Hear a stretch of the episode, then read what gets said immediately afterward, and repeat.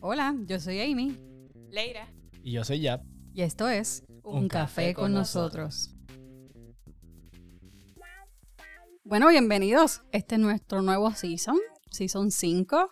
Gloria a Dios, estamos de vuelta. Ese que nos extrañaron por ahí. Bueno, este season va a ser un poquito diferente a los demás seasons porque en este particular vamos a estar hablando acerca y entrevistando acerca de, de unas personas bien importantes en la Biblia. Y porque esto me dice entrevistando es que nosotros tenemos una máquina del tiempo que es una cafetera, ¿recuerdan? Pues esa máquina del tiempo pues la estamos usando. Bueno, anyways, vamos a lo que, a lo que vinimos. Para darles un la, esta primera persona que, que va a abrir nuestra temporada es la primera jueza del pueblo de Israel.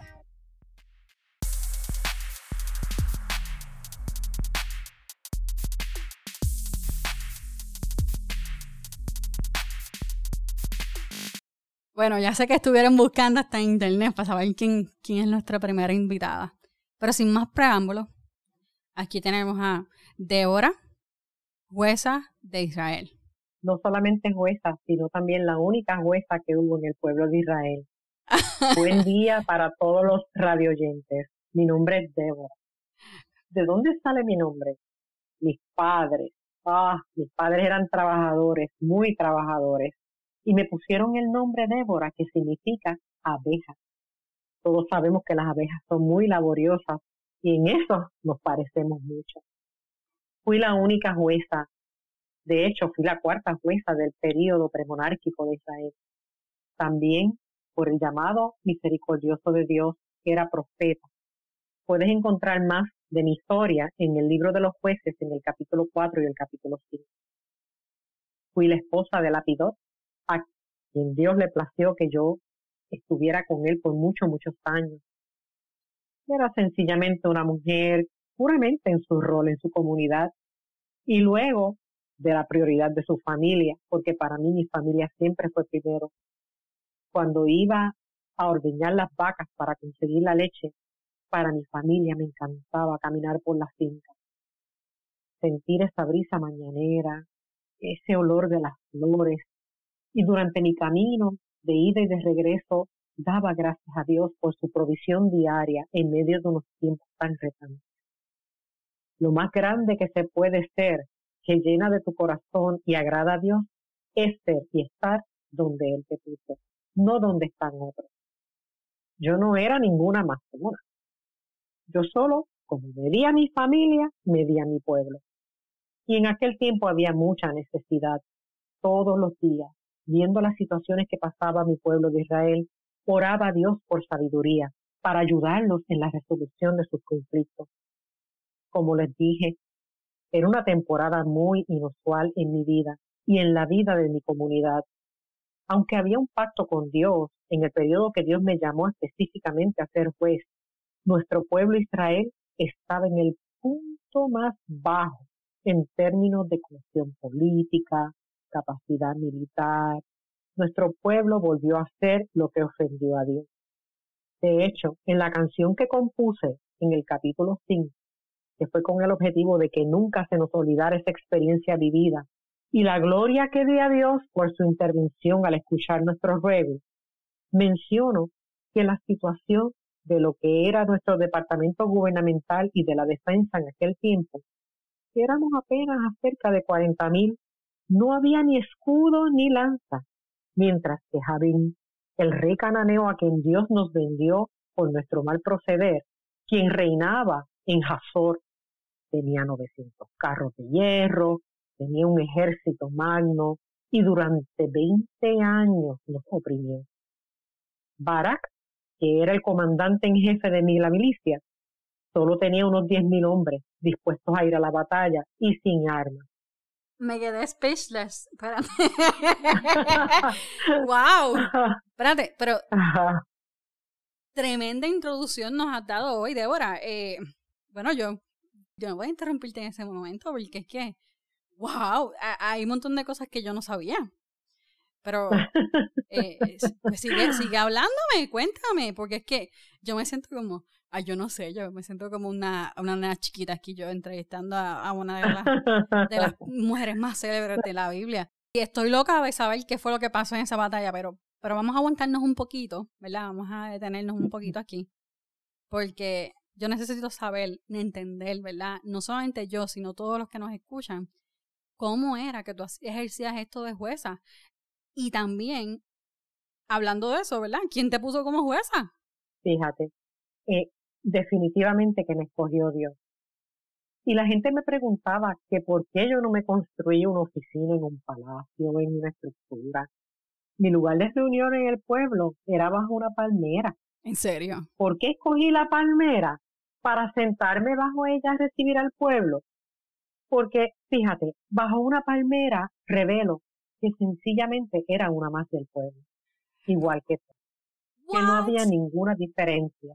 Soy accesible, pero igual se removían las barreras y se escuchaban los corazones y las mentes, que se sienten mucho más confiados en uno y por lo tanto se abren más a conversar sus problemas. ¿Y por qué debajo de esta palmera? Fíjate. Primeramente las palmeras a mí me gustan mucho y tienen un significado muy especial. Las encuentro como joyas hermosas en medio de lugares desiertos. Son bellas, apuntan hacia el cielo, son muy resistentes al viento fuerte y dan una sombra refrescante. En mi cultura también se usaba para tantas cosas porque son muy productivas. Se pueden hacer cuerdas para los instrumentos que utilizábamos para adorar a Dios, tejidos, canastas, brochas, sombreros para cubrirnos del calor del sol. Además, si tú supieras, esa palmera estaba en Efraín, que significa fructífero y provechoso, pero estaba entre los pueblos de Ramá y Betel. Ramá significa lugar alto y Betel, casa de Dios. Lo cual para mí. Débora, disculpa que te interrumpa. ¿Puedes repetirlo otra vez? Eh, Efraín, estaba en Efraín, pero estaba entre, entre eh, dos eh, lugares. Entre dos, entre dos zonas, entre la zona de Ramá y de Betel. Ramá significa lugar alto y Betel, casa de Dios. Lo cual para mí, ese punto me mantenía consciente de que Dios es el centro de toda decisión y de lo que yo le aconsejara al pueblo. Y le daba al pueblo el mensaje que aunque mi consejo a veces no era el que ellos esperaban, les haría florecer precisamente como dice el Salmo 92, 12. El justo florecerá como la palmera. Qué mejor ejemplo. Vendrán muchos císaras. Císaras también significa orden para la batalla.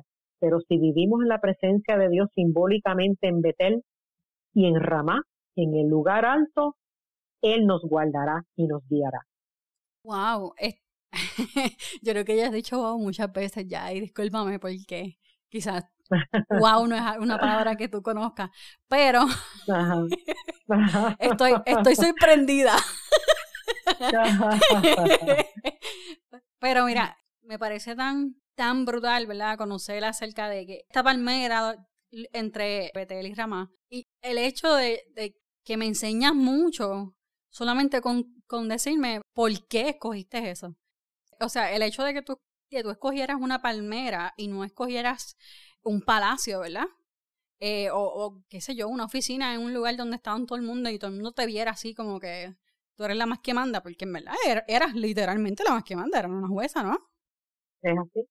Pero escogiste estar en una palmera con un propósito tan brutal que, que, que pues, pues, deja asombrado a cualquiera. Y eso es una, una enseñanza de liderazgo que, que no pensé que, que estaba implícita, ¿verdad? En, en, tu historia y me encantó. Gracias por enseñarme eso porque no lo sabía. Eh, ahora, vamos a, a, lo que, Vamos a, la parte más brutal de todo esto. Cuéntame de esa batalla. Pues fíjate, en cuanto a lo que pasé en la batalla, te puedo decir que nuestro ejército estaba muy mal equipado y peor aún, carecía de un líder competente que tomara las riendas y animara al pueblo a luchar. Por a Dios. Y viendo esta situación, me acerqué y le pedí a Barak, como te mencioné, que era nuestro comandante militar, que dirigiera esa próxima campaña militar desde el Monte Tabor. Fíjate, Barak y yo siempre tuvimos una relación muy buena y, sinergética, por lo que él nunca había desplegado una conducta que hoy día ustedes llaman como una conducta de la machista, sino que él entendía el valor que la mujer añadía a la familia, a la comunidad y a la política del país. Por lo que me contestó, Débora, me niego a tomar ese lugar si no vas conmigo. Fíjate, yo pienso que le cogió un poco de miedo al ejército de Cícera. Pero a la vez pienso que Barak planificaba vencer humanamente. Y el plan de Dios ante las dificultades de la vida es que dependamos de Él, no de otra persona humana. En este momento, pues, conociendo el rol de liderazgo al cual Dios le había llamado en estos asuntos, me incomodé con Barak y le reprendí.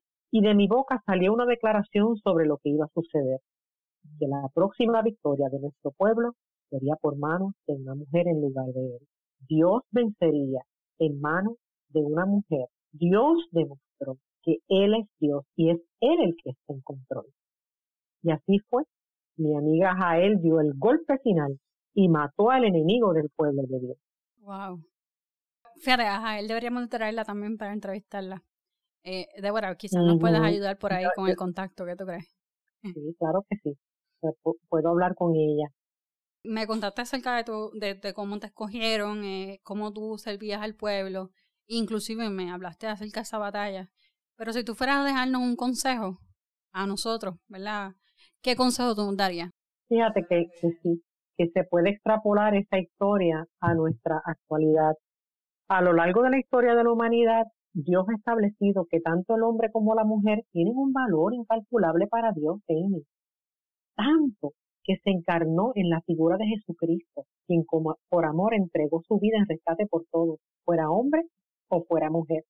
Así que ambos tienen el mismo valor para Dios. En la Biblia vemos varios ejemplos y expresiones con énfasis en los roles de cada uno, porque, porque eso lo hemos leído. Sin embargo, también vemos situaciones particulares como la mía, y, sin, y por otra parte, mi historia no desafía la esencia de esas narrativas en cuanto a la posición del hombre y la mujer como iglesia, en ninguna manera. Te puedo decir que Dios, en su soberanía, aquel que es el todo, que llena en todos y quien creó todo lo que existe, tiene toda la autoridad de hacer como Él le place. Y lo mejor de todos es que le queda perfecto.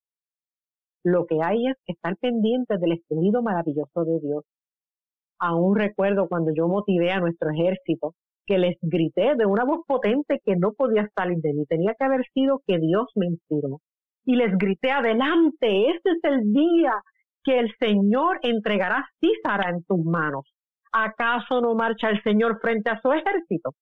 Y ese ánimo fue lo que hizo que Barak y el ejército lucharan y vencieran al ejército de Císara.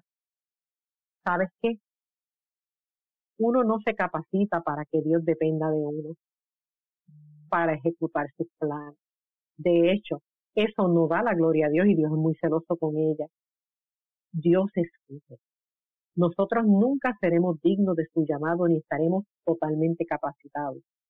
Ni aunque seamos los, tengamos los mejores dones, destrezas y talentos. Y el que escoge, capacita de manera humana o de manera sobrenatural como a él le place. El capacitarte con un liderato puede ser para cualquier tarea que así lo requiera, que nos ayude en este pasajero y temporal caminar por la tierra. Desde atrevernos a tomar las riendas para limpiar las calles de nuestra comunidad y embellecerlas, hasta correr para un puesto en el gobierno o salvar una vida, cuando otros no lo hacen. De hecho, yo era profeta por llamado. No tenía rol en el gobierno hasta que Dios le plació llamarme. Solo Dios me llamó. Solo Él me posicionó para ser una especie de líder en su pueblo. Era importante la estrategia militar y la liberación. Yo no era sacerdotisa ni en esos tiempos una pastora, nunca prediqué un sermón ni di consejos a nadie como pastor. Fui la esposa, madre, ciudadana que me permitió ser como Él, como luz y guía a mi vida.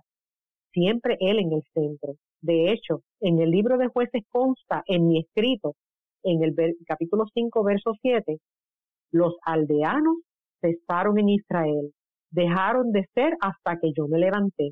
Yo, Débora, me levanté como madre en Israel, porque no hay mejor liderazgo que el corazón de una madre por su familia y por su comunidad. ¿Qué te hace un buen líder efectivo? Primeramente, Dios como centro y sus enseñanzas como estándar de vida. De hecho, como dice ese mismo cántico en el capítulo 5, cuando los príncipes de Israel toman el mando, cuando el pueblo se ofrece voluntariamente, bendito sea el Señor, todo se estremece ante su presencia. ¿Qué te hace un buen líder? Un líder efectivo, primeramente Dios como centro y sus enseñanzas como estándar de vida. Fíjate, una vez yo escuché que el ser efectivo se distingue por liderar con la mente, con el corazón y con las manos. Con la mente, porque algo que me distinguía, y así mismo lo establece la palabra, es que Dios me había dado dominio propio, paz en medio de las circunstancias difíciles y de las decisiones difíciles, objetividad no por lo que dicen, sino por lo que yo como jueza validaba. Muy organizada, muy observadora, y vivía leyendo la palabra de Dios para poder tomar decisiones sabias. El corazón, porque tenía que tener misericordia y empatía por la necesidad del pueblo. Y con las manos, porque lo que decimos debe traducirse en acción visible a la gente. Amor no es amor y misericordia tampoco lo es si no se, algo, no se hace algo al respecto. Si no se hace algo al respecto, se queda como una mera teoría o filosofía y no como un hecho. Bueno, yo te doy muchas gracias, Débora, por haber estado en este mismo espacio y tiempo con nosotros. Pero ahora eh, voy a hacer una pausa, porque cuando regresemos vamos a conocer a otra mujer súper célebre y súper importante que le da vida a Débora.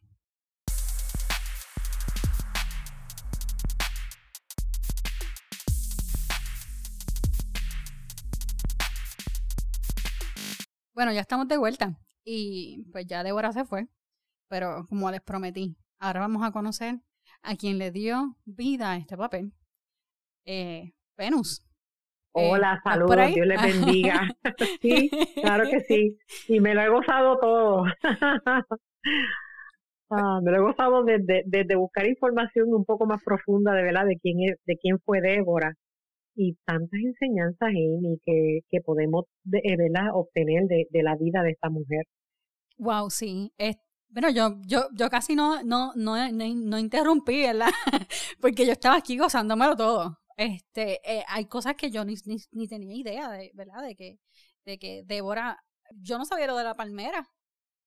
Este, ni el nombre de ella. Eso me dejó a mí, wow. Este. Era muy laboriosa, muy laboriosa. la palabra dice que ella todas, todos los días buscaba, ordeñaba las vacas y buscaba leche para, para la familia. Eh, y sacaba tiempo entonces para ir a servirle al pueblo debajo de la palmera. Así que eh, realmente es como, y sin alusiones políticas, ¿verdad? Eso no tiene ninguna alusión política. Ah, ah, pero a mí lo que, lo que más me gustó, que graciosa, lo más que me gustó fue eh, el hecho de que, de que Débora, yo sé que, yo sé que es, es, contrario ¿verdad? a la cultura de hoy en día, pero Débora lo tenía todo, o sea, she could do, do everything porque tenía a Dios. O sea, ella podía ser una buena madre, una buena esposa y también fungir como una buena este, jueza. Y ese ejemplo, ¿verdad? Este, a veces, yo no soy madre, ¿verdad? Pero quizás muchas de las, de las madres que nos escuchan, pues se pueden identificar. Eh, y tú eres madre también, Venus. Sí, es así. Eh, eso es así, eso es así. Y, y me parece que, que podemos aprender un montón de, de, de Débora. Eh, te doy gracias, de verdad. Eh, para que no sepa, la, voy, a, decir el nombre completo de Venus.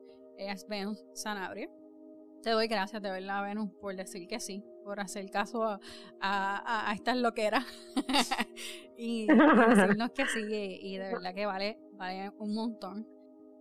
Para todos ustedes que les gustó cómo Venus nos explicó acerca de la vida de Débora, yo los invito a que, que escuchen otras palabras, otros mensajes que Venus ha compartido con, en la iglesia Teópolis y lo pueden conseguir a través de su página de internet, o sea, de su página de, YouTube, Iglesia Teópolis. Y pues pueden buscar por su, por su nombre, Venus Sanabria, y van a conseguirla. Hay excelentes eh, predicaciones que pueden escuchar. Bueno, Venus, ¿qué te parece si nos despides en oración? Y la quiero, eh, voy a despedir en oración, pero primeramente eh, les sugiero que dispongan su corazón con estas loqueras de Amy y de Caroline, porque de verdad que son muy edificantes y son eh, fun, ¿verdad? Son divertidas también, este, la, pasamos muy bien, así que te agradezco mucho esta invitación. Eh, les invito a orar eh, y a darle gracias al Señor. Padre, realmente estamos tan agradecidos de, de esta palabra que tú nos dejaste. A través de esta palabra tú, tú muestras eh, la fragilidad nuestra, Señor, y cómo no tenemos que temer, porque tú te manifiestas en nuestras vidas de una manera tan perfecta y tan especial, que no necesitamos esperar a tener grandes preparaciones o esperar a nosotros mismos humanamente capacitarnos.